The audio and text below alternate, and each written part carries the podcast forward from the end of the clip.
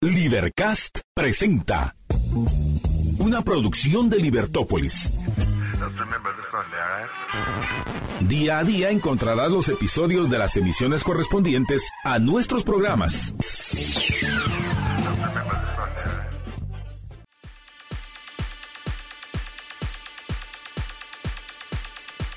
Es esta fecha tan especial, tan esperada. Hoy es el 8 de marzo del año 2023. E iniciamos con un saludo especialmente para todas ustedes, nuestras amadas mujeres valiosas, exitosas, inspiradoras, amorosas para ustedes, la mejor de las mañanas. Y junto a Estuardo Zapeta, Juan Francisco Rodríguez, Juan Carlos Solano, les damos la más cordial bienvenida. Don Estuardo Zapeta, muy, pero muy buenos días. Muy buenos días a todas, a todas. Y gracias por escucharnos, gracias a las radioescuchas que siempre nos siguen y que pues eh, están siempre con el valor de la verdad en Libertópolis.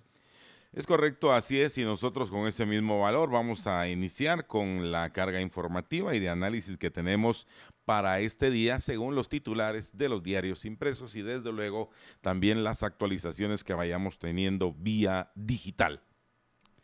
Bueno, el diario Prensa Libre ha titulado Mantiene finiquito, CC mantiene finiquito para candidaturas. Decisión deja fuera de elecciones a MLP y otros aspirantes sin aval de la Contraloría. La Corte de Constitucionalidad conoció ayer la acción de inconstitucionalidad sobre el requisito de finiquito que presentó la Asociación Civil 157 que representa al abogado Asisclo Valladares Molina y no aceptó la suspensión provisional. En efecto, no se suspendió la norma impugnada 214 literal F de la Ley Electoral y de Partidos Políticos dio a conocer la Unidad de Información Estratégica de la CC.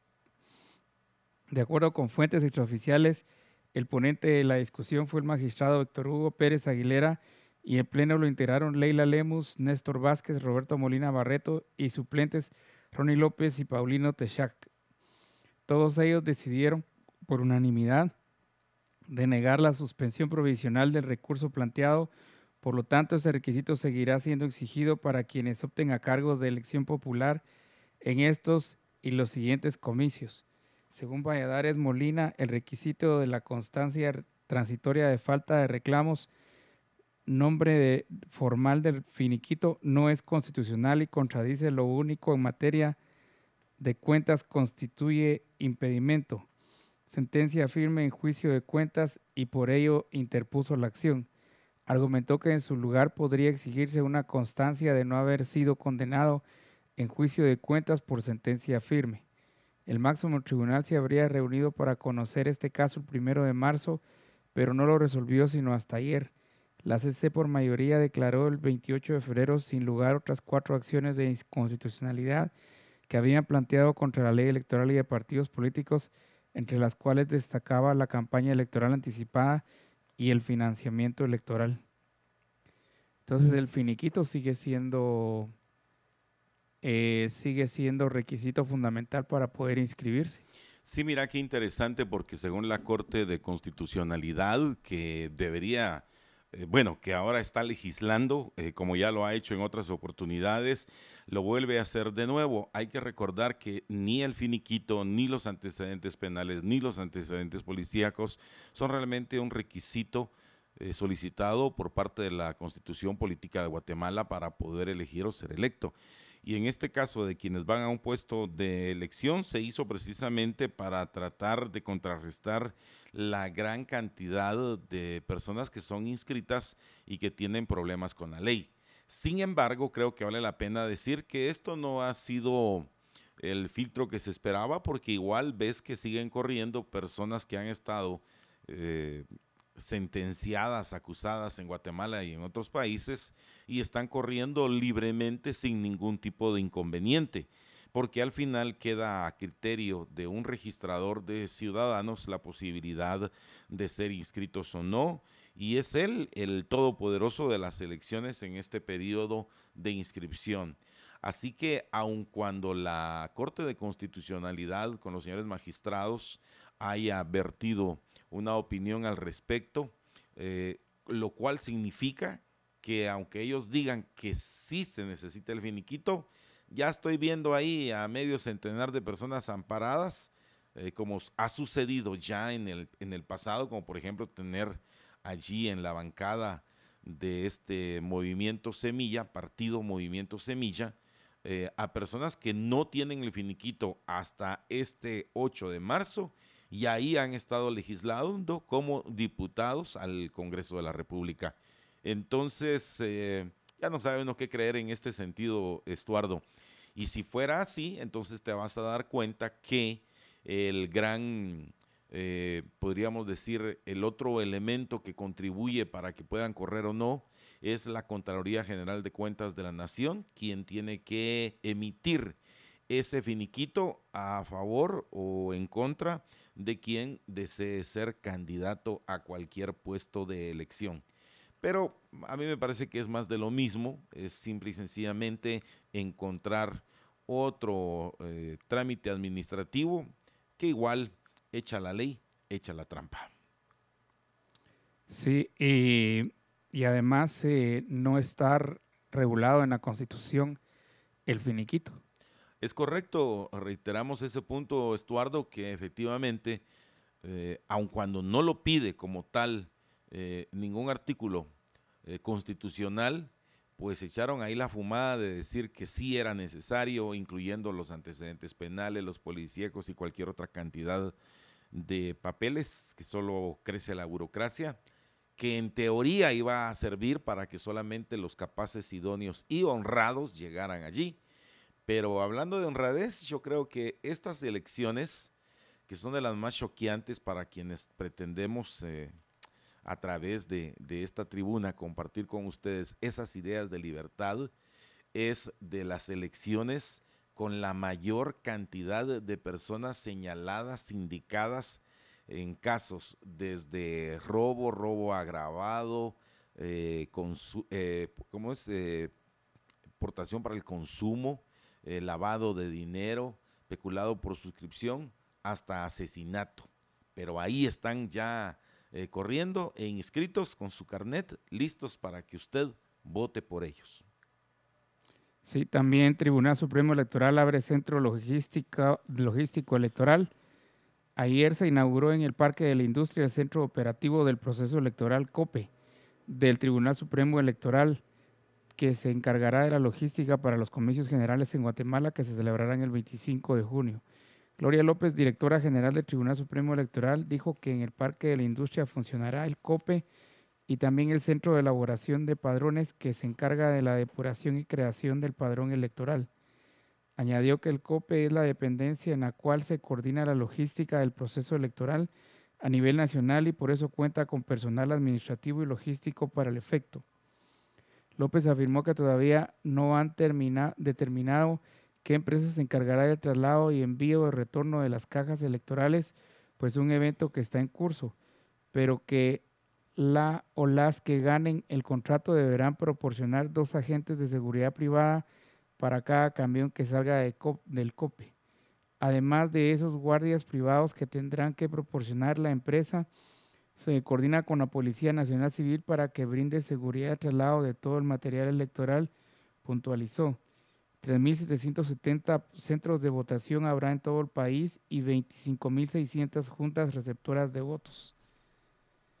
Mm, mira, ya avanzaron en el, en el, Parque de la Industria.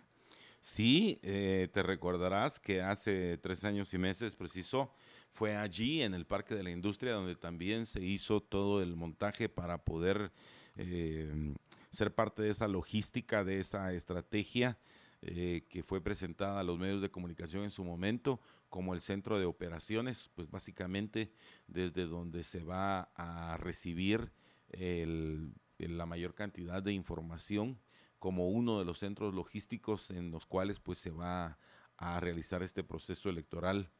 Eh, yo creo que eh, volvemos al mismo tema, ¿verdad? Una vez no haya claridad y este siga siendo el Tribunal Supremo Electoral del Oscurantismo, es muy difícil creer que efectivamente estas puedan ser unas elecciones transparentes y unas elecciones que gocen de credibilidad, porque al final usted, que es el gran votante, es quien puede analizar y reflexionar mejor sobre esos temas. Así que este es puro, puro tema de desarrollo de logística, Estuardo, esperando que efectivamente estas instalaciones pues puedan llenar los requisitos mínimos eh, de seguridad, de transparencia, de la verificación necesaria, la supervisión y que al final eh, quien resulte eh, ganador en esta contienda efectivamente sea el ganador de la contienda electoral.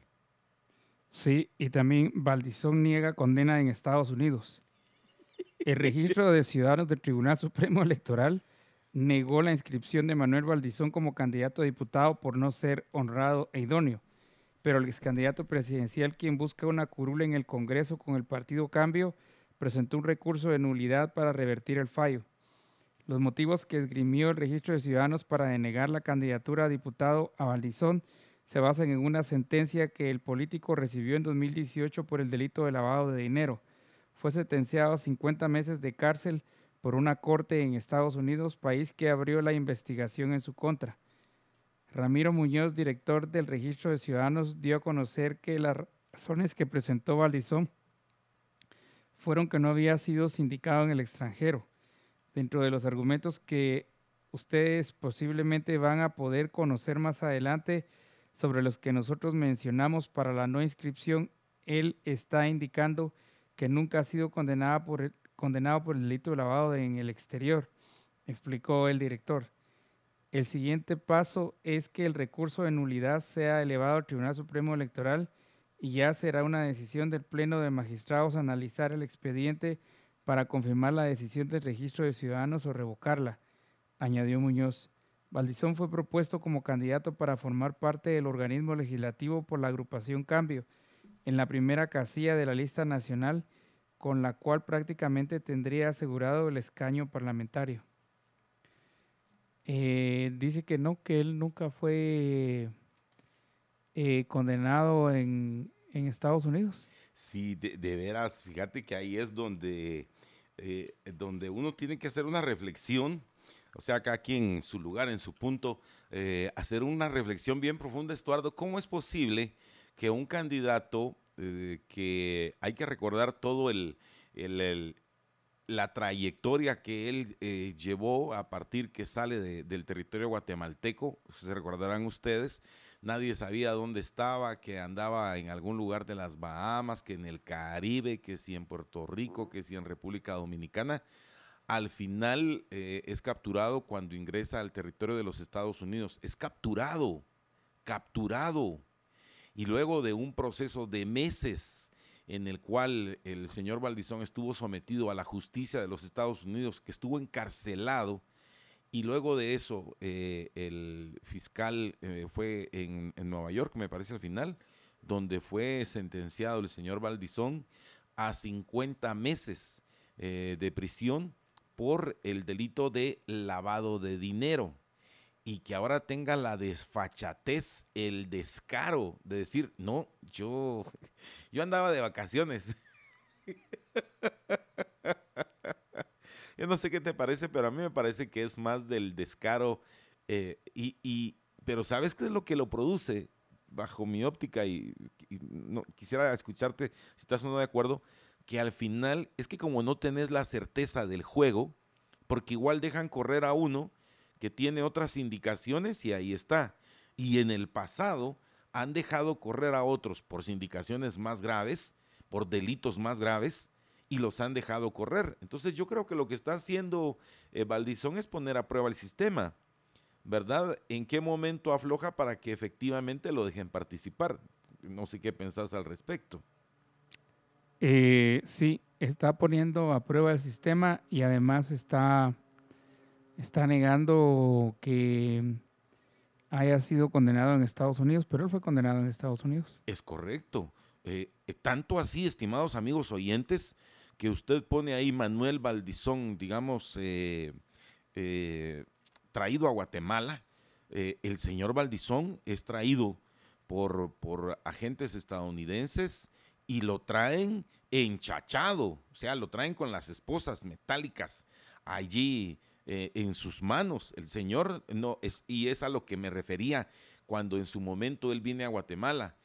Eh, que él no vino como el resto de los, de los migrantes o de las personas que son expulsadas del territorio estadounidense, donde él, eh, donde regularmente a las personas no las traen enchachadas, a él sí.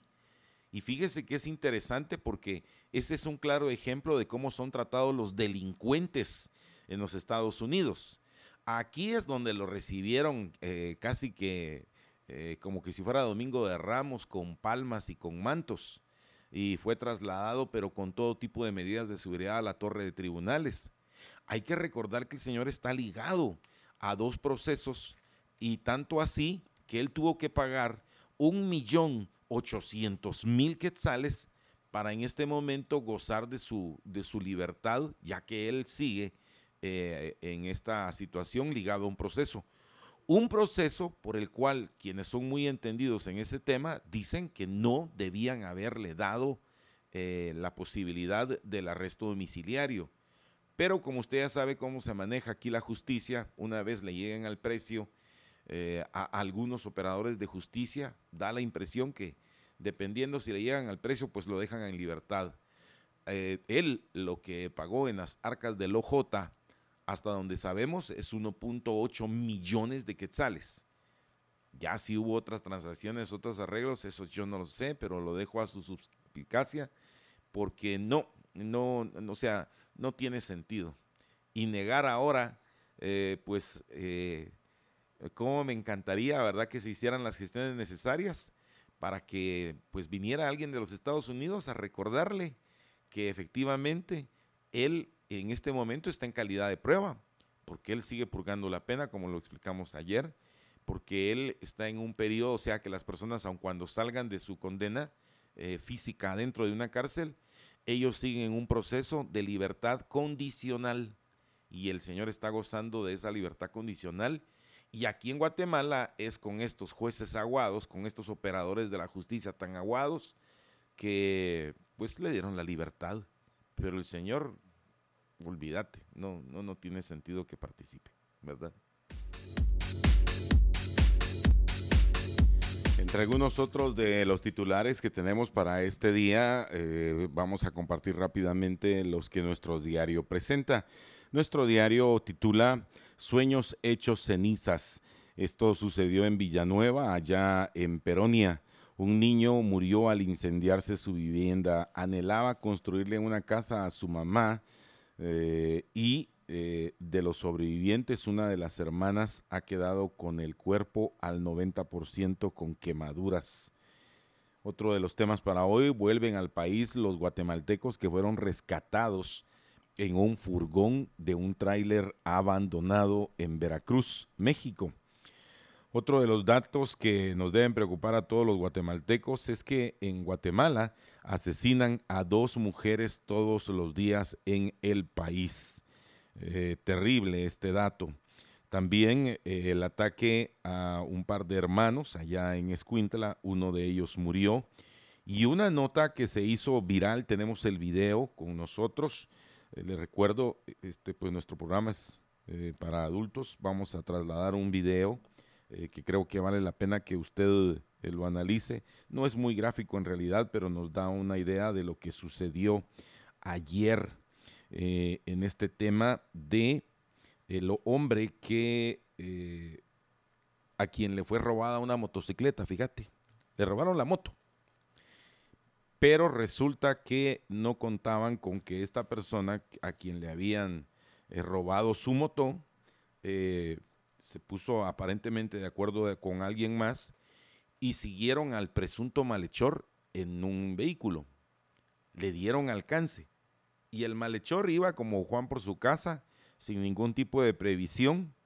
Se baja el dueño de la motocicleta, le, le acierta eh, un tiro en la espalda. La, persona, el, el ladrón, eh, cae inmediatamente y entonces esta persona, como ustedes lo pueden observar ahí en pantalla, lo que hace, para quienes lo están viendo, es en el lado izquierdo de su pantalla. Y entonces le acierta un, le acerta un tiro en la espalda, eh, lo saca de la moto literal y lo deja tirado en el arriate central y el verdadero dueño de la moto sube a la moto y luego se va.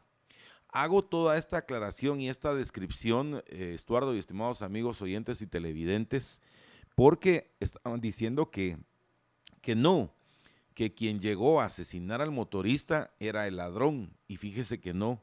La información lo corrobora hoy en página 2 de nuestro diario.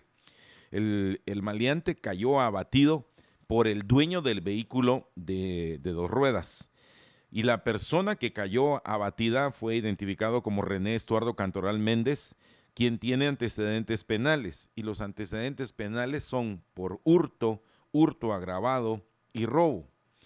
El, el delincuente eh, abatido llevaba un maletín. Y en el maletín, ¿qué cree? Pues en el maletín iba con, eh, con ganzúas, con alicates, con llaves, con alambres, con cadenas, presumiblemente las que utilizaba para poder desbloquear la llave de los vehículos.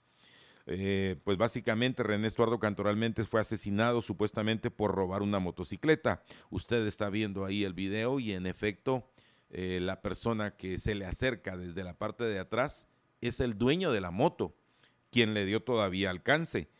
Cantoral encuentra el vehículo de dos ruedas en el redondel de la 32 calle de la zona 4 y se la robó. O sea, vio la moto eh, y usted ya le, pues, le escribí los, eh, los elementos que utilizaba para desbloquear el seguro de los vehículos y se robó la moto. Eh, entonces el propietario se da cuenta inmediatamente del hecho, habla con alguien y en un vehículo siguen a la persona. El ladrón obviamente, o sea, se llevó la moto, pero no se percata de si lo van a seguir y como no ve a alguien cerca, para cabal en ese sector. Este es eh, la zona número 10, ahí en la primera avenida, perdón, primera calle eh, y avenida Reforma de la zona número 10. Entonces el propietario se percata, comienza a perseguirlo, llega hasta el punto en donde en ese semáforo tiene que hacer el alto le da alcance en la primera calle de la zona 10, le dispara por la espalda y así es como recupera su vehículo y se va con rumbo desconocido. Eh, a mí me gustaría saber qué piensa usted. ¿Cree que es justicia? ¿O cree que pues la persona tenía que quedarse de brazos cruzados viendo cómo se llevaban su automotor? ¿O llegar y dialogar con el ladrón y decirle, o llegar a un acuerdo y decirle, mira, no, no te la lleves, por favor? Eh, sin embargo, encontramos que ahora eh, los familiares de eh, ladrón llegaron al punto y dijeron, no, no, no, no, no, él no usaba la ganzúa y todo lo que ya le escribí. Es que lo que pasa que él era cerrajero, pero cerrajero de vehículos que no eran de su propiedad. Según la Policía Nacional Civil y los fiscales del Ministerio Público, eh, que llegaron al lugar, al inspeccionar esas pertenencias, encontraron la famosa ganzúa que eh, sirve pues para abrir eh, esas cerraduras. En el registro de la Policía Nacional Civil se establece que el, el ahora fallecido tenía 32 años de edad, pero tenía antecedentes de hurto, hurto agravado y robo y robo agravado. Según los investigadores, se dedicaba a robar vehículos a, eh, personas eh, en diferentes zonas de la ciudad capital, especialmente zona 9 y zona 10. ¿Qué piensa usted de este caso? Interesante. Bueno. Sí, eh, y con relación al incendio, el incendio deja niño muerto y menor grave, que es lo que ha titulado también nuestro diario. Correcto. El vecino del sector 3, Manzana H, Residencial Jerusalén, Ciudad Peronia, zona 8 de Villanueva, no dan crédito a lo ocurrido a una madre y sus dos hijos de 3 y 10 años, pues la casa donde vivían ardió en llamas el lunes último de la noche, lo que causó la muerte de uno de los niños. Gracias a Dios estamos con vida porque el incendio se originó en la casa de la vecina y desconocemos las causas, no sabemos qué pasó. Ella estaba dentro con sus niños y se puso y se pudo observar que no podía salir porque la puerta tenía doble llave.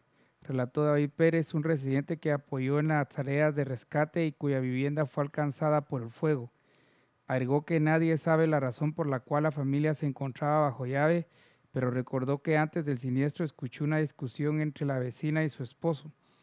Su esposo no estaba ahí, no sé si salió o no, solo oía que medio tuvieron una discusión ahí, refirió Pérez, quien recordó que para rescatar a los sobrevivientes tuvieron que derribar techos y paredes, lo que lograron con el apoyo de los socorristas. Los bomberos municipales departamentales de las estaciones de Ciudad Peronia y San José, la comunidad Misco, así como los bomberos voluntarios acudieron al lugar del siniestro, pero la vivienda ya estaba en llamas. Los socorristas informaron que en el lugar murió Emanuel García de 10 años, mientras que la niña Kimberly García de, de 3 y la madre de ambos, Sonia García Flores, sufrieron graves quemaduras.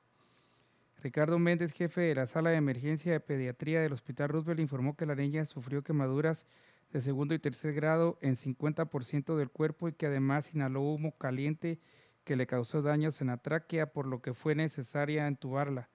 La nena fue recibida en el área de shock de pediatría presentando más o menos quemaduras de segundo y tercer grado en el 50% del cuerpo y tenía signos de obstrucción en las vías aéreas, tráquea.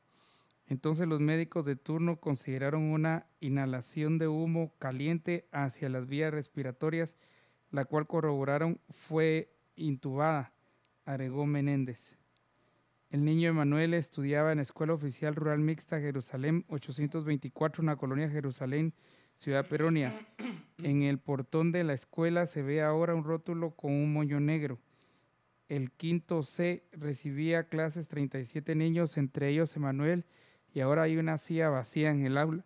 Daniel, de 12 años, compartía escritorio con él y lo recuerda como uno de sus mejores amigos. La maestra también lo recuerda como un niño sonriente, colaborador y que buscaba ser el mejor del salón.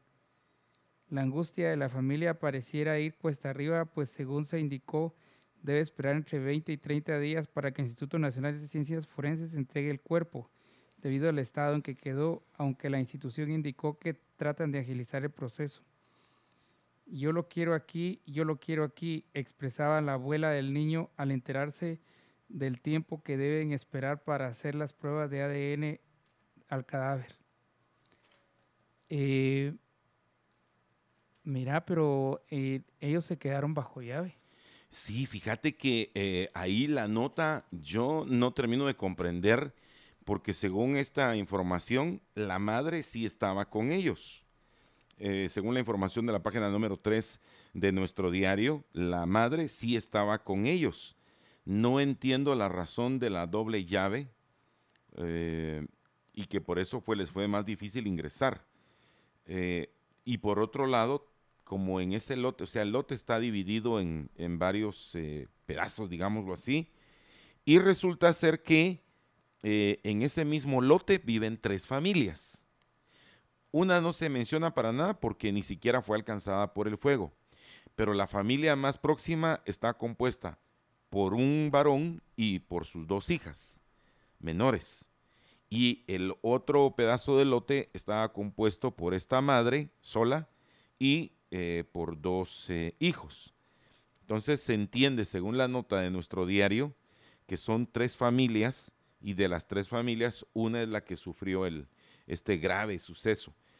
Eh, también me queda la duda de, en efecto, si las personas reportan que oyeron eh, que se estaban gritando, habrá que ver er, si era el padre de familia soltero y la madre de familia soltera que estaban pues alegándose y esa será parte de la investigación que el Ministerio Público deba, deba averiguar. Eh, señalan lo siguiente respecto a la catástrofe. Se desconoce hasta este momento qué originó el incendio. O sea, ese es el punto. Averiguar si fue originado o por algún tipo de reacción espontánea a algún tipo de elemento, pudo haber eh, iniciado un cortocircuito, digamos, una fuga de gas o algo. En la cuadra, los vecinos recuerdan los gritos desgarradores del pequeño Carlos Emanuel, quien murió calcinado por el fuego que consumió su casa. Él vivía con su mamá, la señora Sonia García Flores, de 34 años, y su hermana Kimberly García, de tan solo tres años de edad, allí en Peronia. En el mismo lote vivían varias familias. Eh, en la otra nota dice saca a sus hijos. En ese mismo lote están construidas dos, casas, pues digámoslo así, pues en realidad son champas porque son de, de lámina. Habíamos comido algo temprano, eh, relata Hugo David Pérez Bánaca, quien es, eh, digamos, el, el otro, la otra persona que vive en ese sector. Y como habíamos comido algo temprano, ya no cenarían, como sucede con muchas familias en Guatemala que solamente tienen dos tiempos de comida. Sin embargo, a las nenas les dio hambre, entonces salí a comprar unos panes en eso estaba cuando mi hija me llamó y me dijo, papito, esto se está quemando, hay mucho calor. Sin pensarlo, Carlos se dice que se subió a su moto y regresó a su casa y como pudo sacó a sus hijas. Es decir, esta persona, presuntamente por, este, por esta situación, no estaba cuando inició el, el incendio. Relata, fueron como 10 minutos que esto se volvió un infierno. Tratamos de sacar a los otros niños, pero no se miraba nada. Encontraron a la niña, escuchábamos los gritos de Carlitos, pero no lo encontramos, comentó Hugo Pérez al llegar a lo que una vez fue su casa y ahora solo quedan los recuerdos. Mira qué terrible, en el Hospital Roosevelt, en el área de quemados, están haciendo una evaluación para determinar las condiciones para trasladar a la niñita de tres años de edad a los Estados Unidos para que sea tratada allá debido a sus quemaduras. Qué terrible, qué terrible. Eh, el ambiente en la escuelita de Carlitos eh, es triste. La maestra de, de, Carlitos platicó con los compañeritos, especialmente con el compañero de escritorio, ay, qué triste, a quien le explica que ya no lo va a volver a ver. Terrible.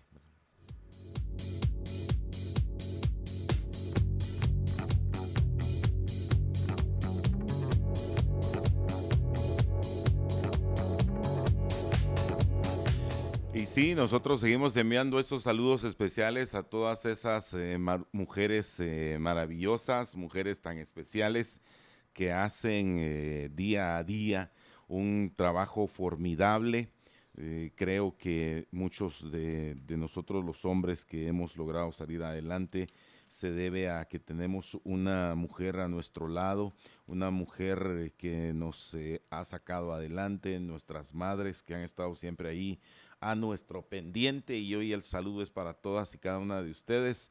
Así que eh, estoy leyendo ahí algunas de las que se han comunicado a través del chat y para todas ustedes de verdad la mejor de las mañanas, que disfruten su día, que lo compartan allí eh, junto a algunas de otras mujeres. Algunos tendremos la oportunidad de compartir hoy con parte de nuestra familia, comparte digo porque no tenemos la posibilidad de tenerlos a todos aquí en Guate, pero vamos a celebrarlo también. Bueno, mujeres componen 37% de la población ocupada en el país.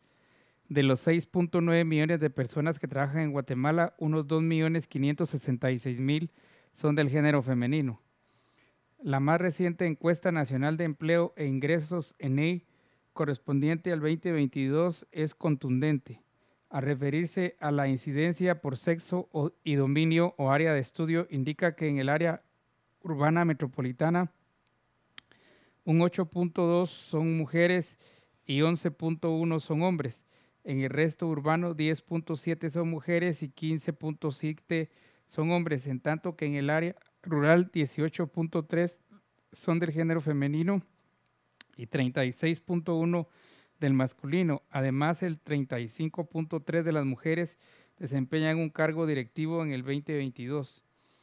Raquel Zelaya, presidenta de la Asociación de Investigación y Estudios Sociales ACIES, indica que cada vez se evidencia más la participación activa de las mujeres en la economía, aunque persisten varios desafíos como que la mayoría desarrolla su trabajo en la informalidad, además que ganan menos que sus pares masculinos. La analista agrega que en Guatemala se observa una tendencia inversa al resto de la región, pues las mujeres de 15 años en adelante tienen una participación de alrededor del 37% en actividades laborales, pero más de dos tercios de ellas no reciben ingresos propios. Estos son los datos del estudio del progreso de las mujeres en Guatemala, transformar la economía para realizar los derechos a cargo de ACIES y la oficina ONU Mujeres.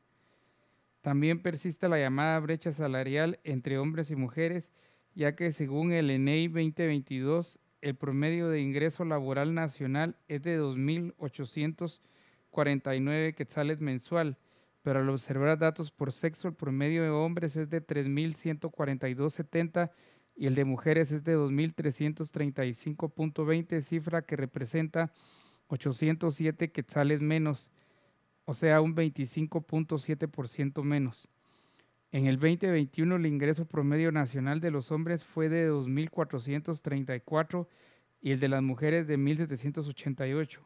La diferencia en esa ocasión fue de 646, pero representó el 26.5%. En 2019 ellas ganaban 2.252 o 10.6% menos. Otra preocupación es que la mayoría de féminas no cuentan con ingresos propios. En general, la mujer todavía enfrenta muchos desafíos para lograr estabilidad y, em-, empoderamiento económico, afirma Zelaya. Indica que uno de los grandes retos es que alrededor del 71% de las que trabajan lo hacen en el sector informal y por lo tanto no tienen cobertura de seguro social y otro porcentaje continúa en el subempleo. Muchas mujeres se siguen dedicando a los cuidados del hogar de ancianos y de niños, pero hace falta darle valor a esa contribución. Está probado que a mayor educación, más acceso hay al empleo, por lo que no se trata solo de aumentar la participación de las mujeres en el mercado laboral y la economía, sino de que haya una mejora en sus condiciones laborales como el ingreso y el acceso a cargos directivos y de decisión, añade Zelaya. No obstante, menciona que en educación están aumentando los índices de participación femenina a nivel universitario, según reportan los reportes de inscripción. En formas asociativas, ese sector también ha demostrado participación, compromiso y liderazgo en proyectos para contribuir a su comunidad y demuestra alta posibilidad de organizarse y compromiso para el pago de deudas. Freddy Gómez, analista de la firma de consultoría Cardinal, expone que el fenómeno del mercado laboral de mujeres en Guatemala evidencia el desafío en área rural con más fuerza. Su postura deriva de que en la provincia el desempleo es más alto, lo que se debe también de, a una cuestión estructural porque enfrenta desafíos más grandes que los hombres, tasas más altas de desempleo y menor ingreso promedio. En otros indicadores de género, la ENEI que es la encuesta nacional de empleo e ingresos 2022 recoge datos relacionados con el tiempo que dedican las mujeres a los quehaceres del hogar e indica que es 21%, mientras que los hombres solo aportan 3.9% del tiempo de las tareas domésticas y cuidado de los hijos. Eh, las mujeres ganan menos que los hombres.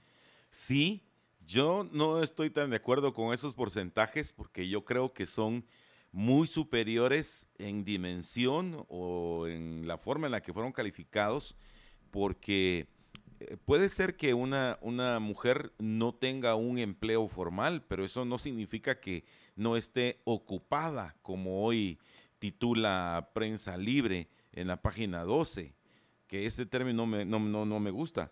Pero, pero bueno, digamos, en realidad la mujer, hay que aceptarlo, eh, estimados eh, amigos del gremio, eh, la mujer trabaja muchísimo más porque hay un trabajo que no se mira y que realiza en casa. Tan solo la atención de los hijos. Si nosotros los hombres tuviéramos que pagarle a nuestras esposas por cuidar a nuestros hijos, olvídese. O sea, sí también son hijos de ella, pues, pero es una dedicación eh, que no tiene un porcentaje porque es para toda la vida. Ya solo esa es una larga ocupación, ¿verdad? Es por eso a, lo cual me refería, de que muchos hombres somos el producto de una mamá poderosa, de una mamá pero con ñeque, con una mamá con, con toda la fuerza para convertirlo a uno en quien uno es en la actualidad. En el tema del salario, sí, Estuardo, yo creo que hay mucha diferenciación en el sentido que algunas personas dentro de algunas empresas consideran que la mujer no debe ser objeto de la misma valía que el hombre. Para mí es un completo error. Eh, por el contrario, yo tengo la oportunidad de conocer a varias mujeres profesionales que se hacen un salario muy bueno. Y es por eso que hay una serie de instituciones, Estuardo y estimados amigos oyentes y televidentes, que empoderan a través de organizaciones a la mujer donde es bien retribuida económicamente. Yo podría eh, casi compartir con ustedes que tal vez el, un 70% fácil de los cursos que comparto o las empresas que hacen el favor de contratarme para poder compartir determinados temas son para mujeres. La mujer está bien pendiente de cómo capacitarse, de qué hacer para generar más riqueza y empezar ese círculo virtuoso de la riqueza, de la generación de oportunidades. Entonces, eh, como entiendo que son datos fríos, pues bueno, eh, son los que ya mencionaste. Pero creo que el trabajo de la mujer va mucho más allá. Ahora, ¿qué debe hacerse para que la mujer pueda participar más? Pues que se siga capacitando más. Porque si bien es cierto, el, el solo hecho que sea mujer no le debe dar privilegios dentro de la sociedad, sí se los debe dar la capacidad, la honradez, la transparencia. Mira, ahí sí va a acabar el 113. Porque hay mujeres que aun cuando no desarrollan una capacidad, eh, perdón, o una actividad eh, productiva, eh, son, tienen un liderazgo moral, tienen una altura moral muy superior a muchos hombres. tienen más claridad de pensamiento. Bueno, vos pones a una niña de 12, 13 años versus un niño de 12, 13 años a que te razonen un tema, la mujer nos avanza, pero por mucho, Estuardo. Aparte, miren, la, mujer tiene una capacidad increíble de poder coordinar, de poder administrar. Conozco a mujeres profesionales que administran, pero también conozco a mujeres que no tienen una actividad profesional y la casa la tienen al centavo porque se convierten en unas administradoras. Y no me refiero a la limpieza, no me refiero al quehacer de la casa, me refiero a la administración de los recursos de la casa. No, hombre, es que de verdad eh, creo que eh, sí debe eh, de empoderarse mucho más la mujer, pero que entre ustedes mismas, queridas amigas, también se apoyen, porque a veces pareciera que el principal obstáculo para que una mujer salga adelante pareciera ser otra mujer. hay, hay un manejo ahí de emociones por diferentes circunstancias que a nosotros los hombres nos es mucho más fácil manejar. Eso también hay que aceptarlo ustedes. Pero sí, eh, creo que debe ser mejor reconocido y tanto vale el mismo trabajo realizado por una mujer como el mismo trabajo realizado por un hombre. Ahí no debe haber una diferenciación, sino más que todo la capacidad independientemente del sexo de las personas. Eso es en ese sentido. Miren, pues, le decía, entre otras cosas, Estuardo, hoy respecto a los, a los bloqueos, yo ya también revisé Twitter, vos también estabas revisando Twitter y no, están hoy en la calle. No, no están en la calle. Y nos habían aterrorizado con que eran tres días, ¿verdad? Ayer, hoy y mañana. Pero algo sucedió allí. Primero porque, Estuardo, no todas las eh, asociaciones estas de veteranos militares están en la jugada de los 36 mil quetzales. Para unos sí, para otros no. Eh, según la nota que hoy presenta, Soy 502 Impresa, titula Bloqueos, tres rutas para, paralizaron los veteranos militares. Mirá, fueron tres rutas al final, no las 22 con las que nos habían amenazado. Un grupo de veteranos militares inició una serie de bloqueos y protestas en el país ayer, 7 de marzo, debido a su rechazo a la ley que ya se aprobó en el 2022 y que según ellos no les beneficia económicamente, ya que se trata de una normativa que eh, les da el pago únicamente de mil quetzales mensuales durante tres años y no los 120 mil quetzales que ellos llaman el bono militar, que es el que desea este otro grupo. Además, para recibir el dinero deben enrolarse y permanecer en el programa de desarrollo integral que contempla desde trabajos de reforestación o conservación de los bosques. Sin embargo, los veteranos aseguran que muchos de ellos ya se encuentran en la, tercera edad. O no muchos de ellos, todos deberían estar en la tercera edad si efectivamente combatieron en el conflicto armado. Y ya cumplieron con su trabajo militar, no tienen por qué volver a trabajar, dicen. En la mañana del martes se reportaron algunas rutas bloqueadas. La primera fue la CA9 Norte, la, allá por el kilómetro 388, también la RD7W en el kilómetro 288, en el en tronque ahí entre Cunén y Quiché.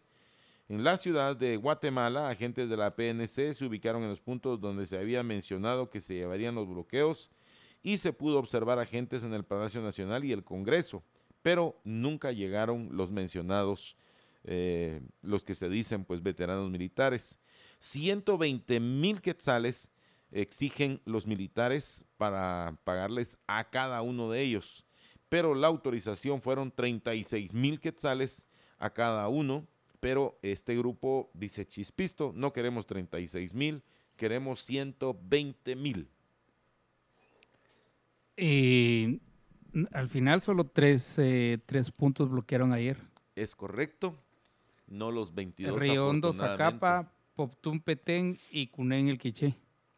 Lo cual significa que no hay unidad de mando dentro de estos veteranos. No, no hay. Y entre todas las asociaciones. No, no hay.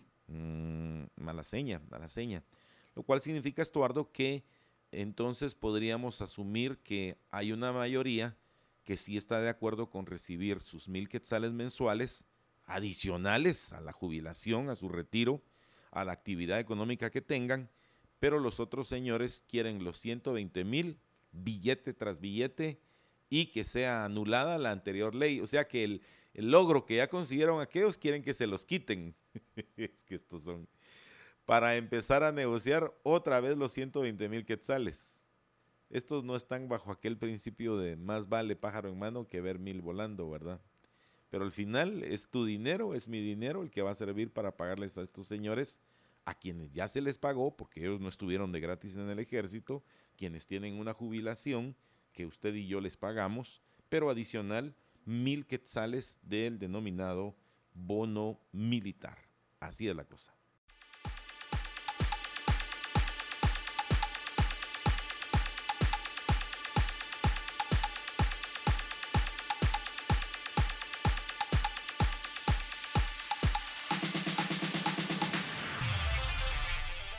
Fíjense que tenemos una invitación muy especial para ustedes para que participen en un sorteo que hoy estamos realizando aquí en Libertópolis por la mañana y se trata de el Congreso de Desarrollos e Inversiones Inmobiliarias, el cual se estará realizando este 9 y 10 de marzo, 9 y 10 de marzo, mañana y pasado mañana en el Hyatt Centric Guatemala City a realizarse eh, precisamente en este lugar. Eh, son dos días. Habrá alrededor de 70 conferencistas con toda la actualidad, con toda la información. Es el congreso en el cual participan los disertantes más prestigiosos y referentes del sector. 9 y 10 de marzo eh, Congreso de Desarrollos e Inversiones Inmobiliarias, Congreso de Desarrollo e Inversiones Mobiliarias, Inmobiliarias. Si usted quiere participar de este Congreso, le quiero compartir, si usted no gana hoy con nosotros, pero quiere participar, puede eh, escribir allí en donde le dan más información. El ticket cuesta 190 dólares. 190 dólares. Nosotros hoy queremos regalarle uno a usted para que vaya, que participe y obviamente pues usted tendría que estar en este, en este eh, sector eh, de desarrollo. Así que puede enviar la palabra Accountax al 45 85 42 80. Lo puede ver ahí en nuestra pantalla. Accountax 45 85 42 80 escriba esa palabra, envíela a través de nuestro WhatsApp y estará participando de este sorteo que hoy mismo le vamos a decir toda la mecánica para que usted participe en él. Y como le repito, si usted no gana uno de los tickets que hoy nosotros estamos regalando, pues que puede comprar su entrada, cuesta 190 dólares. Bueno, account tax al 4585-4280 para participar en este, en, este, en este sorteo. Vamos a estar sorteando tres boletos tres boletos para eh, mañana y pasado en el eh, Congreso de Desarrollo e Inversiones Inmobiliarias. Dos días, 70 speakers, toda la actualidad. Congreso de Desarrollos e Inversiones Inmobiliarias eh, hecho por Accountax. Así que envíe Accountax al 4585 4280 por WhatsApp 4585 4280. También en otra información, ONU pide medidas urgentes sobre el sistema de justicia. ACNUS señala persecución a periodistas y operadores de justicia.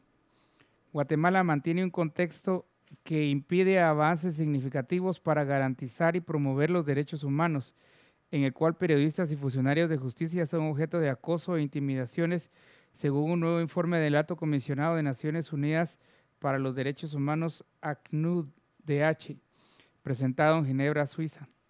Es necesario reforzar en Guatemala los mecanismos de protección para garantizar la independencia del sistema judicial y para que en la sociedad civil estén protegidos los defensores de los derechos humanos y los medios, afirmó Volker Turk, representante de ese organismo durante una sesión del Consejo de los Derechos Humanos de la ONU.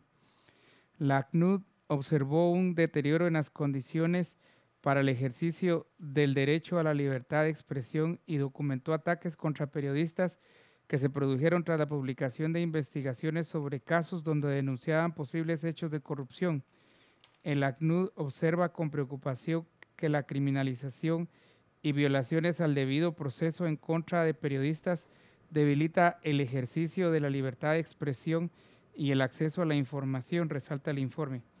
Estas conclusiones se dan a conocer luego de que en Guatemala el juez Jimmy Brenner ordenó investigar a periodistas y columnistas del periódico.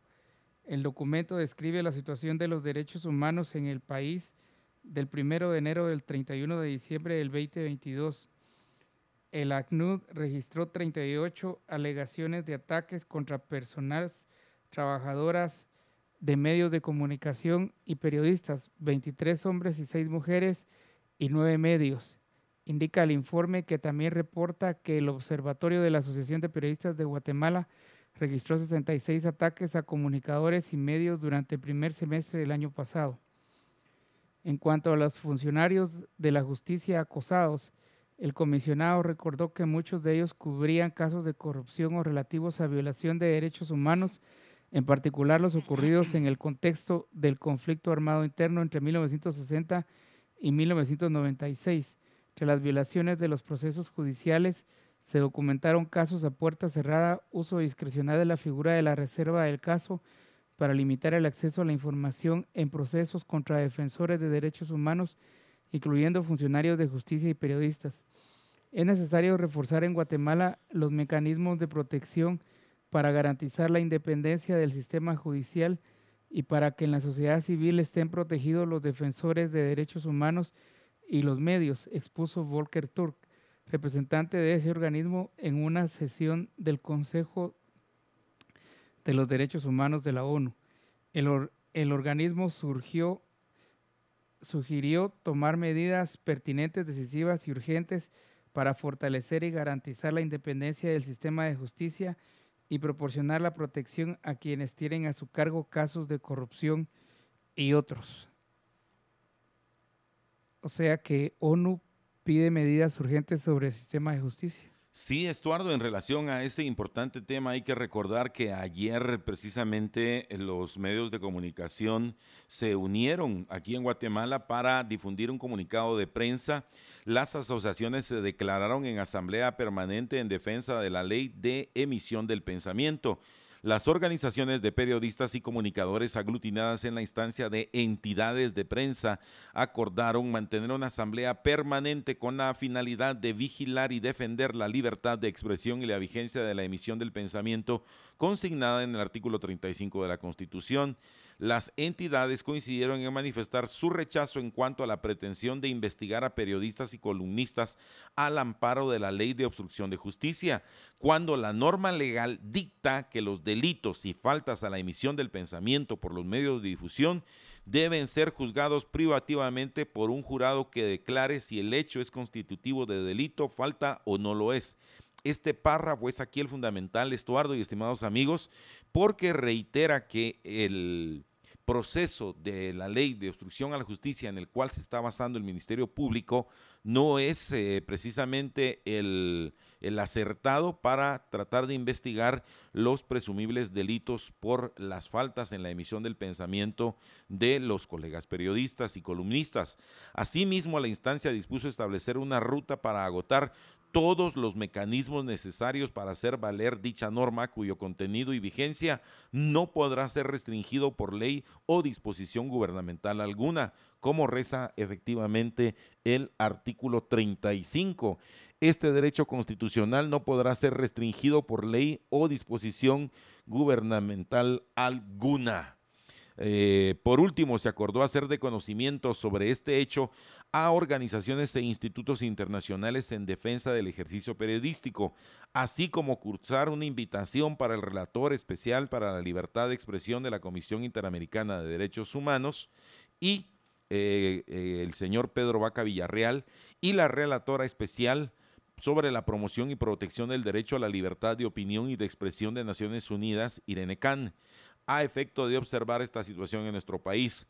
Dicha solicitud adquiere especial relevancia porque el mandato de ambas relatorías es reunir toda la información sobre las violaciones de derechos a la libertad de opinión y de expresión, el hostigamiento, la persecución o la intimidación contra personas que traten de ejercer o promover el ejercicio de este derecho, en este caso, eh, los fiscales del Ministerio Público, en particular y como cuestión de alta prioridad contra periodistas y otros profesionales que trabajen en la esfera de la información donde quiera que estos hechos ocurran.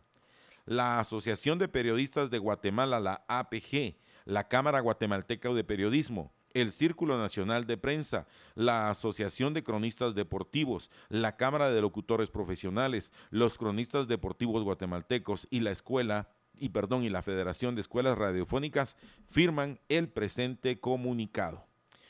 Eh, pues yo creo que esta es una respuesta que no se esperaba el Ministerio Público, que ahora todas las entidades de prensa se han unido eh, y que juntas están solicitando la presencia de este relator, de bueno, de estos dos relatores, y que con esta información puedan ya establecerse las acciones a continuar y lo que sí quiero dejarles bien en claro, estimados amigos oyentes, es que en ningún momento se está diciendo, señores, no hay que hacer investigaciones, no hay que estar en la persecución de la verdad, sino que simple y sencillamente el método que están utilizando o el proceso que están utilizando no es el adecuado según la ley.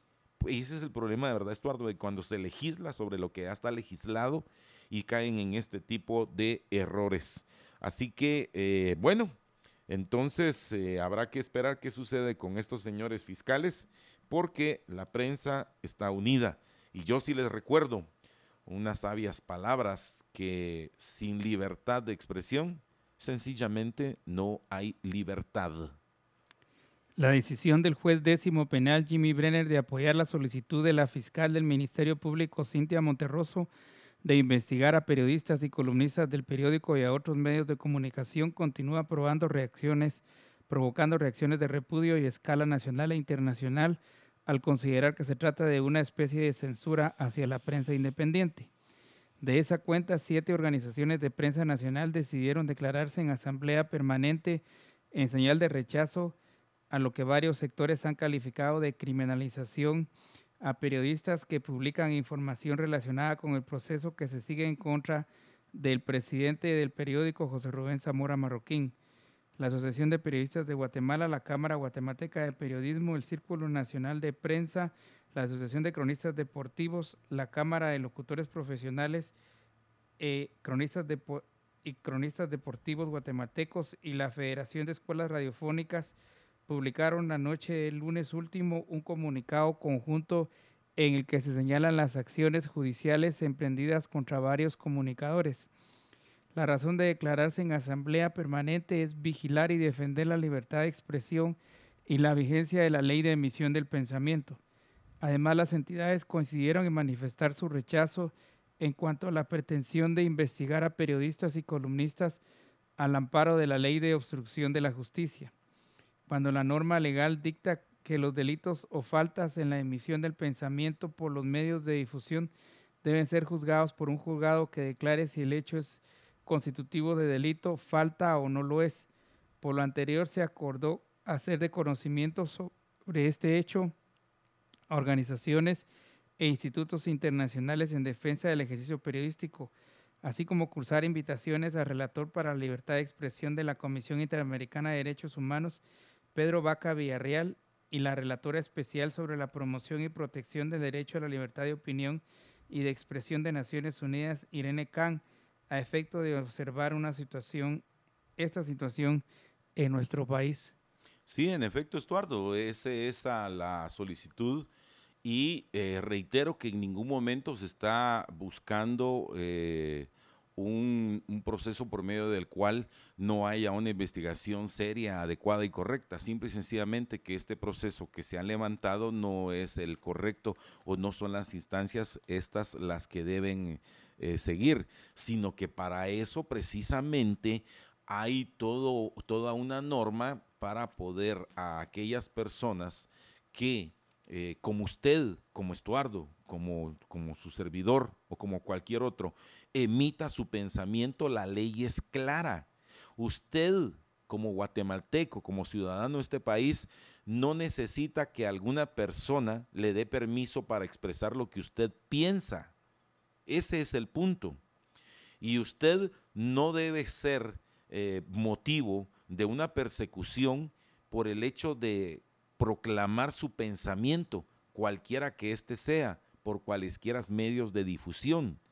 Y no hay ley alguna, repito, no hay ley alguna que esté sobre este entendido constitucional. No hay, no existe, no puede existir, porque entonces ya no seríamos absolutamente libres.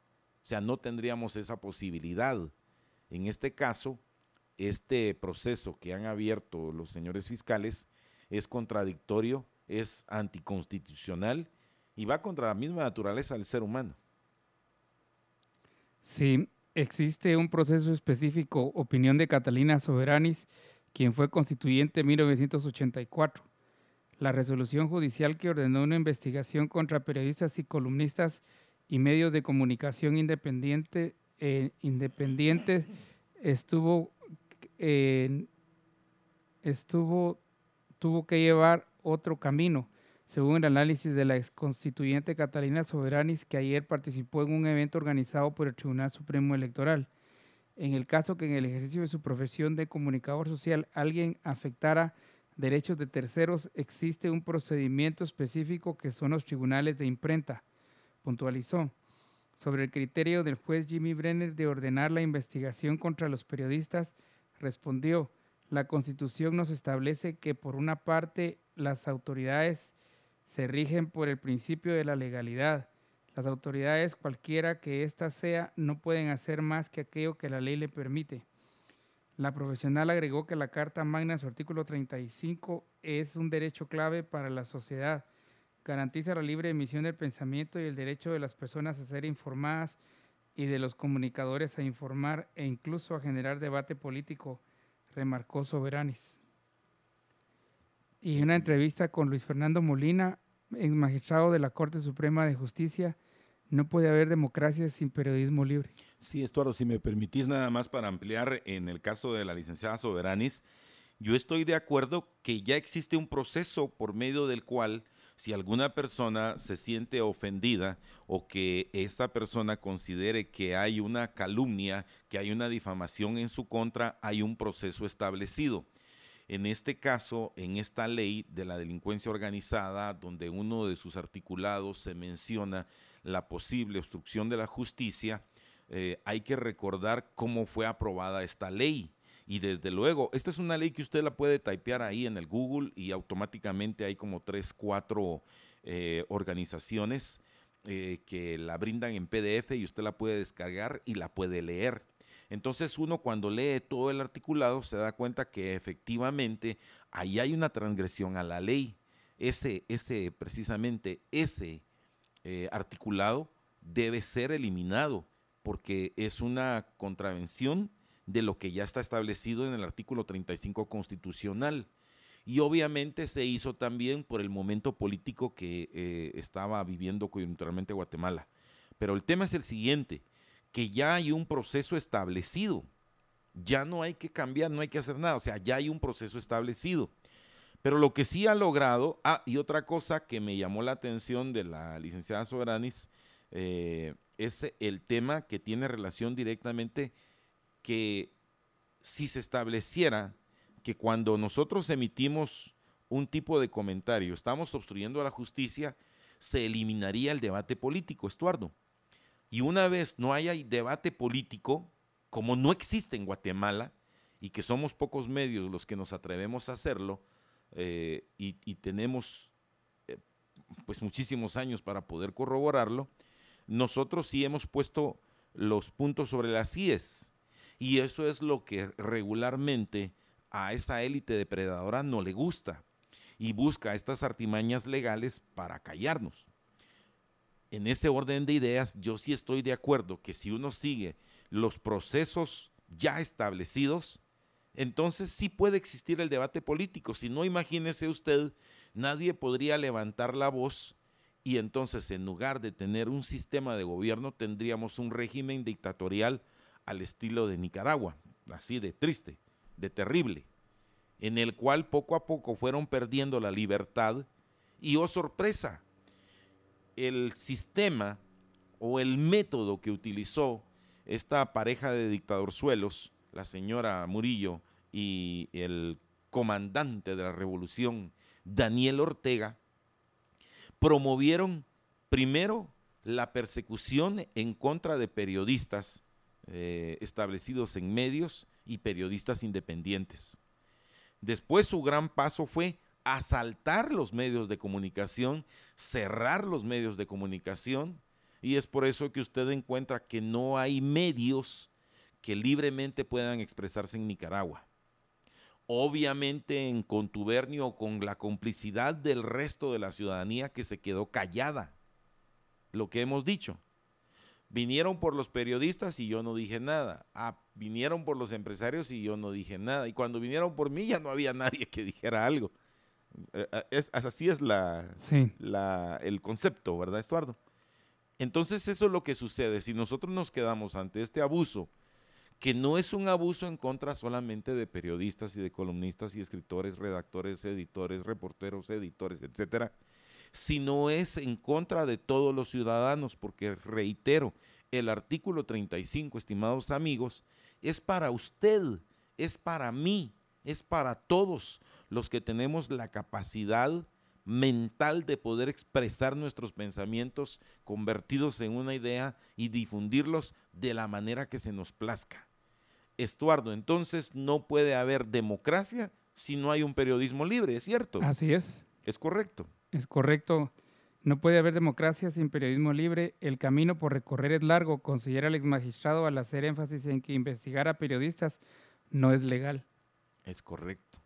Imagínate, no, mejor ni lo digo, mejor ni lo digo, eso me lo voy a quedar. Te lo voy a comentar al, en el off pero sí hay muchas de nuestras investigaciones que no pueden hacerse públicas.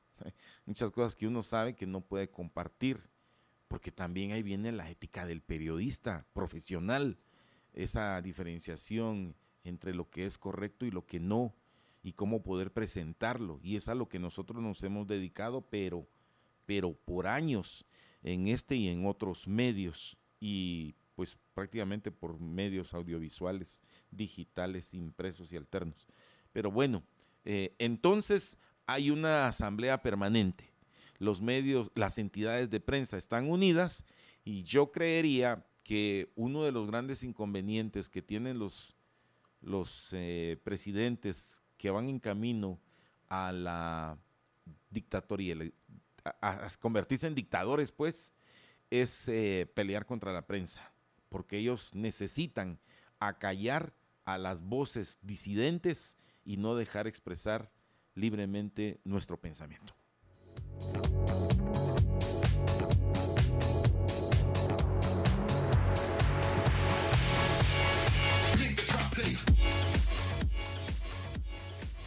Seis años sin avances en caso de, hogar seguro.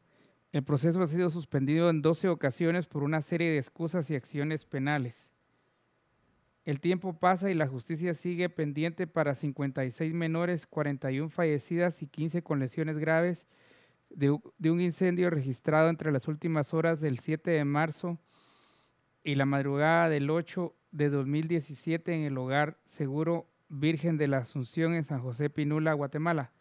Este albergue era una residencia a cargo de la Subsecretaría de Protección y Acogimiento a la Niñez y Adolescencia de la Secretaría de Bienestar Social. Desde 2015 surgieron denuncias de malos tratos precarios, condiciones de vida y violaciones de derechos humanos por parte de quienes se encontraban recluidos en las instalaciones. El 7 de marzo de 2017 un grupo de menores escapó del recinto sobre el cual también circulaba el rumor de que cometían trata de personas. Las menores, los menores que se fueron fueron regresados por agentes de la Policía Nacional Civil y también ubicados por personal de la Secretaría de Bienestar Social. Por tal razón, en la madrugada del 8 de marzo, el 56 menores fueron encerradas en un cuarto de pequeñas dimensiones y otras 43 en un auditorio. Los dos salones fueron cerrados con candado y quedaron bajo custodia de la PNC. En el informe Las víctimas del hogar seguro Virgen de la Asunción, un camino hacia la dignidad de la Oficina del Alto Comisionado de Naciones Unidas de Derechos Humanos, OACNUD, se expone que en la mañana del 8 de marzo de 2017 una de las niñas habría prendido fuego a una colchoneta de esponja en el, en el aula para llamar la atención de las autoridades y convencerles de sacarlas porque necesitaba ir al baño. El testimonio que obtuvo Agnud fueron de que cuando empezaron a salir el humo, las niñas golpeaban la puerta y gritaban. No se entendía qué decían, posiblemente pedían auxilio. Cuando salían las llamas del aula, las niñas seguían pidiendo auxilio. Desde que se inició el humo hasta que abrieron las puertas, las niñas seguían pidiendo auxilio. Una de las menores sobrevivientes manifestó, según el documento de OACNUD, pedimos auxilio, pero no nos hicieron caso. Otra refirió que su reacción fue gritar y pegar a la puerta para que nos sacaran de ahí. Según la investigación del Ministerio Público, las autoridades presentes en el lugar seguro habrían tardado nueve minutos en abrir la puerta, aunque la defensa indica que el tiempo de respuesta fue más breve. El informe de OACNUD reveló que los extintores no funcionaron, por lo cual los empleados y agentes tuvieron que llevar agua en contenedores de plástico mientras llegaban los bomberos. Algunos monitores llevaron sábanas y toallas mojadas, según testimonio. Los bomberos voluntarios habrían tenido que esperar cerca de 40 minutos para ingresar en el lugar, porque al principio se les negó el permiso de entrada. Algunas de las niñas sobrevivientes informaron a OACNUD que los monitores del hogar estaban filmando con sus celulares mientras las niñas heridas salían del aula. Seis, seis años después, el caso de las menores que fueron encerradas de forma ilegal como castigo por haber huido el día antes se espera por justicia. Después de iniciarse el incendio, de acuerdo con las pesquisas del MP, la subinspectora de la PNC tardó nueve minutos en abrir la puerta del aula, lo que ocasionó la muerte de 41 de ellas y que las otras 15 resultaran heridas de gravedad. En el banquillo de los acusados está Carlos Rodas, secretario de Bienestar Social, Anaí Keller, subsecretaria de Abrigo, Santos Torres, exdirector de la Casa Hogar, Haroldo Augusto Flores Valenzuela, ex procurador de la Niñez, Brenda y Ulisa Chamán Pacay, ex jefa del Departamento de Protección Especial contra el Maltrato, Lucinda Eva Marina Marroquín Carrillo, subinspectora de la PNC, Luis Armando Pérez Borja, ex, subcomisario de la PNC, y Gloria Castro, ex defensora de la niñez. Solo en lo que va de este año el juicio se suspendió en cuatro ocasiones, el 9, 19 y 26 de enero y en la última en febrero. En total el debate se ha suspendido en 12 ocasiones. Los argumentos han sido desde infecciones por COVID-19 de los acusados hasta que el sonido de la megasala no funcionaba para documentar las declaraciones. A ellos se suman las recusaciones de las que han sido objeto los integrantes del Tribunal Séptimo de Sentencia Penal que diligencia el caso. Fue un crimen de Estado, expresó Carolina Escobar Sarti, directora de la Asociación Alianza, quien ha seguido de cerca el caso. La organización le ha dado apoyo y acompañamiento a sobrevivientes de la tragedia.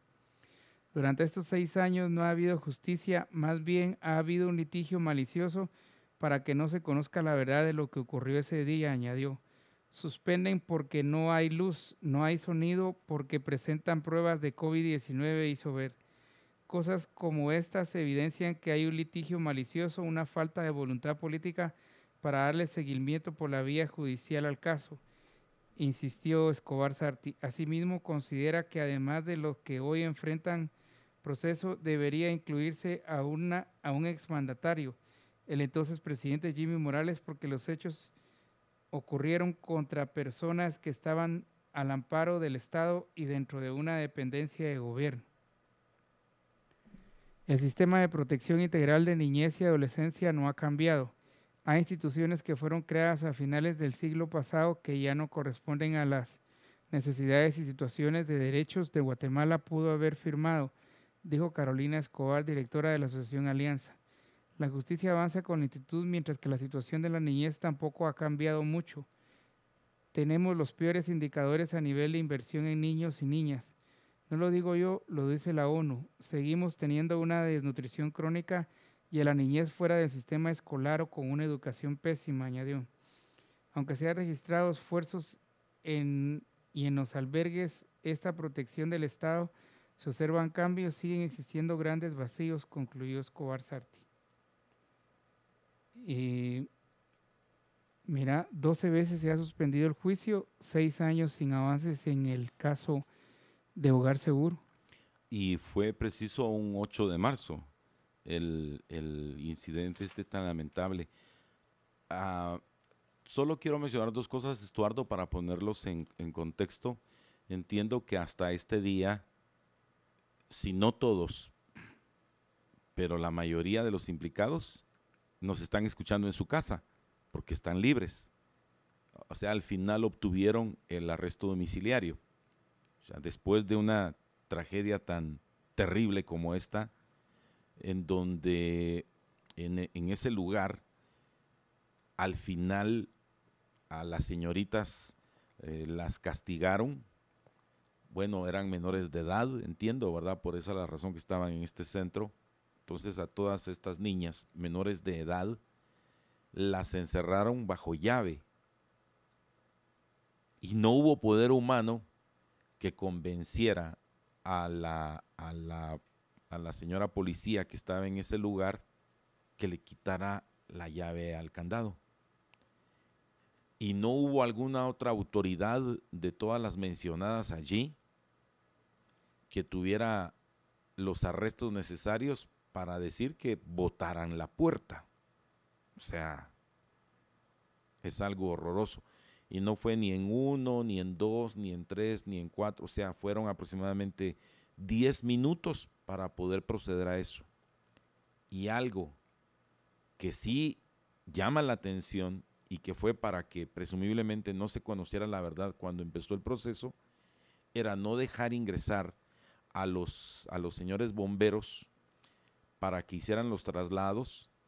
Y es decir, dejaron que el resto de las niñas se quemara, que no les prestaran una atención inmediata y hasta los 40 minutos de todo ese suceso,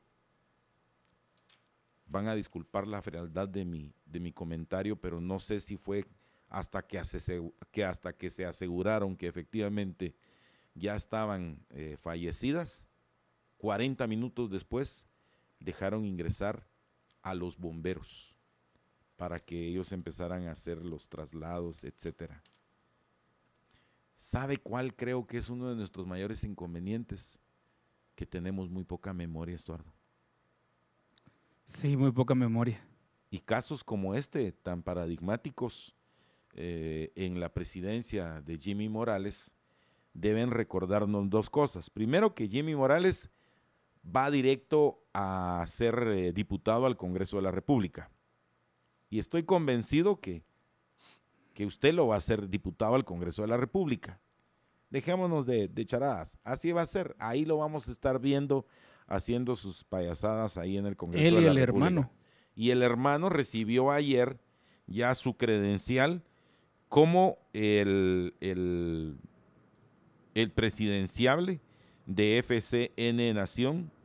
Ayer recibió el, el, carnet ya que lo, que lo dejó inscrito y espera la fecha para recoger sus credenciales. Esta es información del registro de ciudadanos.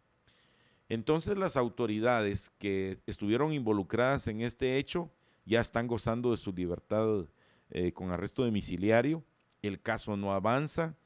Eh, las niñas pues fallecidas, solo queda el recuerdo de ellas, castigadas por tratar de recuperar la libertad, encerradas bajo llave, eh, dejaron que se quemaran hasta que estuvieron absolutamente quemadas, permitieron 40 minutos después. Y si usted eh, es como yo, que no cree fácilmente eh, en las cuestiones, haga su propia investigación, vaya, revise documentos y cuando esté ahí marcando a favor de Jimmy Morales, recuérdese de mis palabras, aunque no creo porque ya se le van a olvidar. Somos bien olvidadizos, somos de somos cortoplacistas hasta en la memoria, nosotros los guatemaltecos en su mayoría.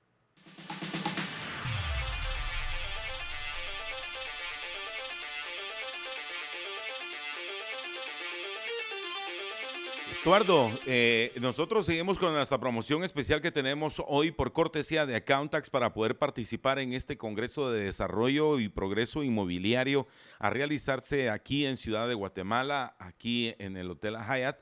Y creo que es bien importante su participación. Si usted no logra ser de los ganadores, los tickets están a la venta. Cada ticket eh, tiene un valor de 190 dólares. 190 dólares, que no es poca cosa en estos maravillosos días. Pero nosotros vamos a regalar tres. Así que usted puede enviar al 4585-4280. Estamos ya en el minuto final, estamos ya en los minutos así. Entonces vamos a poner a correr ahí. En cuanto tengas los nombres, nos hace señales y le entramos. Así que eh, avancemos si querés con otro par de temas. Eh, yo sí quisiera mencionar nada más, Estuardo, que a raíz de la tragedia migrante que sucedió en la presente semana al haber encontrado otro tráiler, eh, otro furgón, eh, con centroamericanos y en su mayor parte guatemaltecos que trataban de llegar a la frontera estadounidense y que fueron otra vez abandonados en el trayecto. A partir de este día, el Instituto Guatemalteco de Migración empieza a traerlos de vuelta. Eh, fueron rescatados en el furgón de un tráiler abandonado en, en Acayucán, Veracruz, México. En el grupo de Chapines había 102 adolescentes entre 12 y 17 años de edad. Entre 12 y 17 años de edad. Mira vos, eh, ahí es donde yo creo que vale la pena concatenar el tema. ¿Sabes por qué? Con el caso de estas niñas. Eh, primero que algo, porque por diversas circunstancias, yo estoy absolutamente claro que, que cualquier jovencito sea un jovencito allá en Nentón, en la, Menci, en la Mesilla, en Santa Elena o aquí en San Juan Zacatepeques, desea progresar, desea un mejor futuro. O sea, tiene sus sueños, tiene sus ideales, tiene una visión. Pero hay que recordar, especialmente cuando usted le ponga ahí la X, allá sabe quién, que muchas veces estas personas le han robado el futuro. Y ustedes dirán, ay, no, cada quien se hace su futuro. No, sí le han robado el futuro cuando le quitan el dinero que era para la construcción de una escuela, para una biblioteca, para un tramo de carretera, para una señalización, para un puente, para el bacheo de una carretera, digamos la interamericana, para construir una escuela, digamos allá en Santa Eulalia, eh, etcétera, etcétera, etcétera, sí les roban el futuro cuando ellos se quedan con esas millonadas. Ahora, que no los cachemos en la jugada es otra cosa y que por eso tengan su finiquito. Pero por eso es que muchos de ellos, al no encontrar esas condiciones que les puedan favorecer para desarrollar un proyecto, lo primero que pensaron estos 102 jovencitos, imagínate, el más pequeño 12 años, Estuardo. Imagínate, 12 años. Pero a los 12 años ya no tenés futuro. Se te a los 12 años estás en sexto primaria. Estás en sexto primaria, mínimo estás en sexto primaria. Pero estos niños no. Y muchos de ellos tuvieron que viajar sin acompañamiento. Es decir, solitos. Para mi hijo, bueno, pues que le vaya muy bien. Nos vemos allá en Arizona. De 12 y el mayor de ellos, 17 años. Todos sin acompañamiento. ¿Qué, ¿Cuántos fueron? 102 guatemaltequitos, 102 patojos, 102 patojos. Eso es lo que no se nos debe olvidar. Eh, la información refiere que a Guatemala ingresarán los adultos también localizados en el contenedor, mientras que el Sistema de Desarrollo Integral de Familias se hará responsable de los menores de edad que iban sin compañía y de los núcleos familiares. Mm, ahí. ¿Y a dónde los van a llevar? A un hogar seguro. Ah, la gran. Donde queman niñas.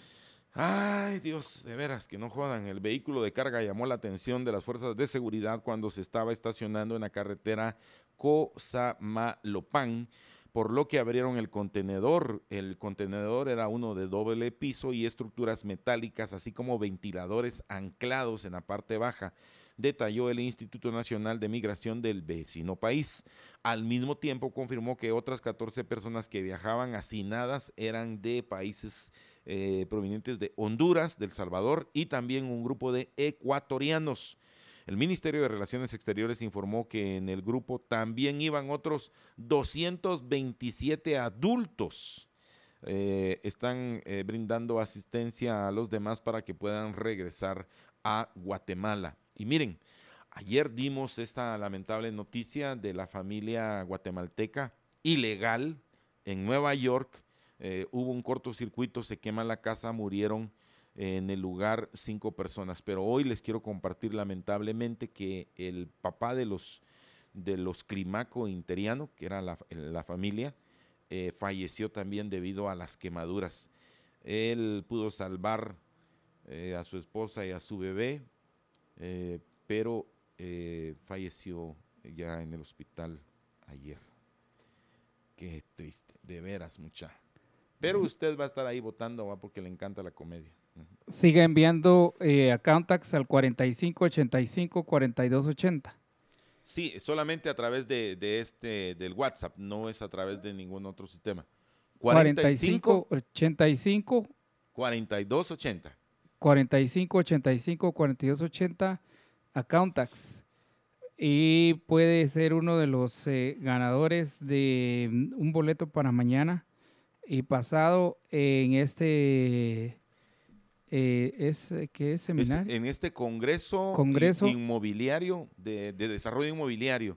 Eh, hay alrededor de 70 conferencistas nacionales e internacionales, todos ellos de primerísima línea que eh, vienen algunos de ellos por primera vez a Guatemala y le van a estar hablando de todo este desarrollo y yo creo que es, pero por demás importante, que si usted es vendedor, si usted es agente inmobiliario, si usted tiene su oficina inmobiliaria, si usted quiere desarrollar, si usted quiere invertir este es un tema fundamental. Si usted ya está ahí en el cuadrante de los inversores, si usted quiere invertir, usted tiene que estar allí. 190 dólares si no compra, si no puede ganar hoy con nosotros. Y si no, nosotros en breve diremos quiénes son los ganadores. Bueno, ya muy en breve vamos a decir quiénes son los ganadores. Estuardo. Es responsabilidad del Minedu construir escuelas, verdadero, dice el diario Prensa Libre.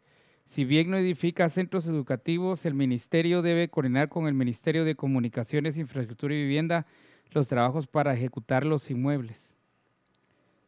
El inicio del ciclo escolar de manera presencial puso una vez más en evidencia el deterioro de las escuelas en el país, edificios sin ventanas ni puertas, techos y servicios sanitarios en mal estado, fue lo que los estudiantes y maestros encontraron en su primer día de clases en muchos centros educativos lejos de espacios dignos para mejorar el proceso de aprendizaje. Varios estudios señalan que las condiciones de los edificios escolares impactan el aprendizaje. Una adecuada infraestructura influirá de manera positiva en el desempeño de los estudiantes.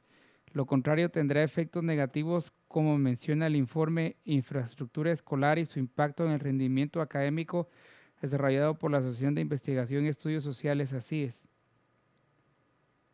Parón no aprovechado. Después de casi tres años de clases a distancia y con modalidad híbrida, los centros educativos oficiales recibieron a estudiantes de manera intermitente, por lo que según han señalado muchos padres, en ese tiempo el Ministerio de Educación debió construir y reparar los edificios escolares, pero no lo hizo.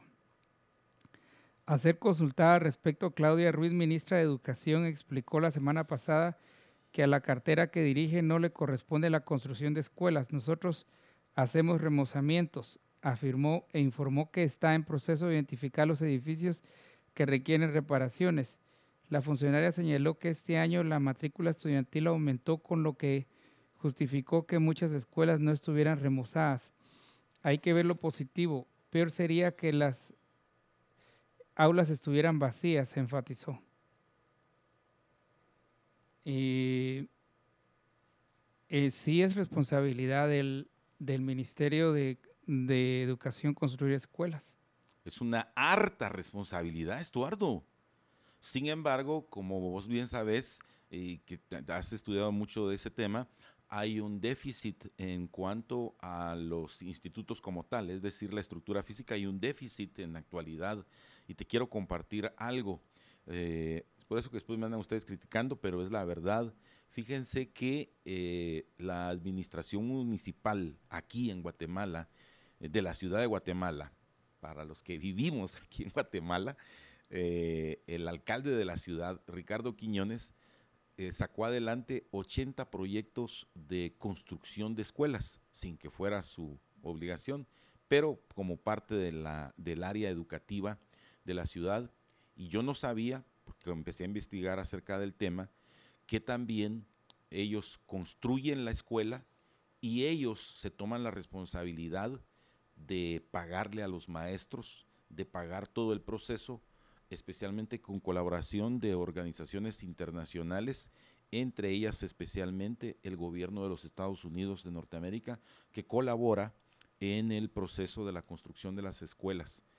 Eh, creo que hasta cierto punto eso es lo que hace que el Ministerio de Educación muchas veces eh, salude con sombrero ajeno, pero sí es una harta responsabilidad del el Ministerio de Educación la construcción de las escuelas. Y ahora sí, nos vamos al sorteo, Estuardo. Nos vamos con todo y sorteo. Ah, ok, ya nos lo mandó aquí a través de nuestras redes. Así que ahora sabremos quién sí y quién no son los ganadores para eh, esta oportunidad. Y tenemos tres ganadores aquí, Estuardo. Si puedes mencionarlos, por favor. Pongan mucha atención, atención, atención. Ellos son los ganadores de los tickets para el Congreso Inmobiliario. Ahí está. Ahí está. Heidi Johanna Castillo Oliva de Velázquez. Osvaldo Cedillos y Sender García. Y Sender García, pues felicidades a todos y cada uno de ustedes. Ya se ha comunicado nuestro, nuestro operador, sí, ya les dijiste, ok. Ya Juan Carlos eh, envió toda la información, ya les dijo cómo, así que ellos son los ganadores. Los repetimos, por favor, Estuardo. Heidi Johanna Castillo Oliva de Velázquez, Osvaldo Cedillos y Sender García. Excelente. Ustedes se ahorraron 190 dólares. ¡Qué bueno! Felicidades por cortesía de Accountax.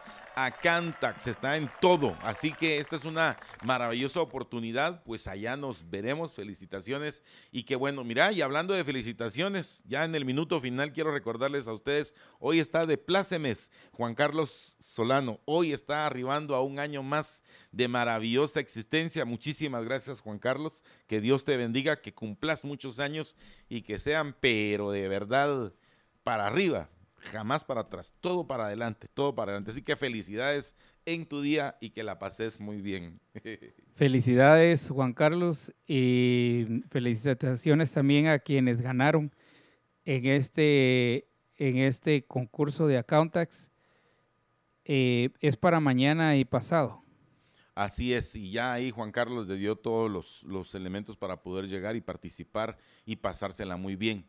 Bueno, Estuardo, en este minuto final, pues reiteramos nuestro agradecimiento a todos nuestros oyentes, pero hoy en el Internacional Día de la Mujer, especialmente a ustedes, tenemos la enorme bendición, eh, todos los seres humanos, de venir de una mujer que regularmente la mayor cantidad de veces es maravillosa, es preciosa, está trabajando al lado de uno. Eso no significa que no lo corrijan a uno. Vaya, si no nos corrigieron, babos.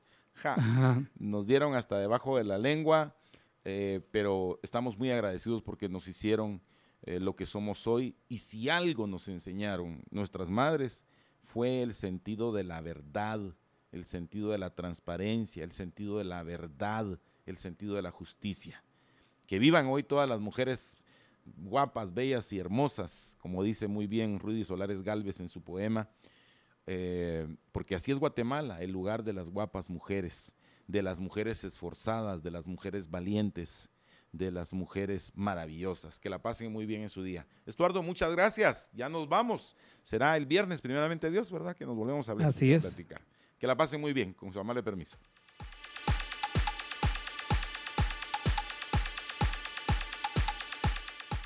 Libercast presentó una producción de Libertópolis. Recuerda suscribirte y dejarnos cinco estrellas para que continuemos trabajando en producir más podcasts de tu interés. Libertópolis.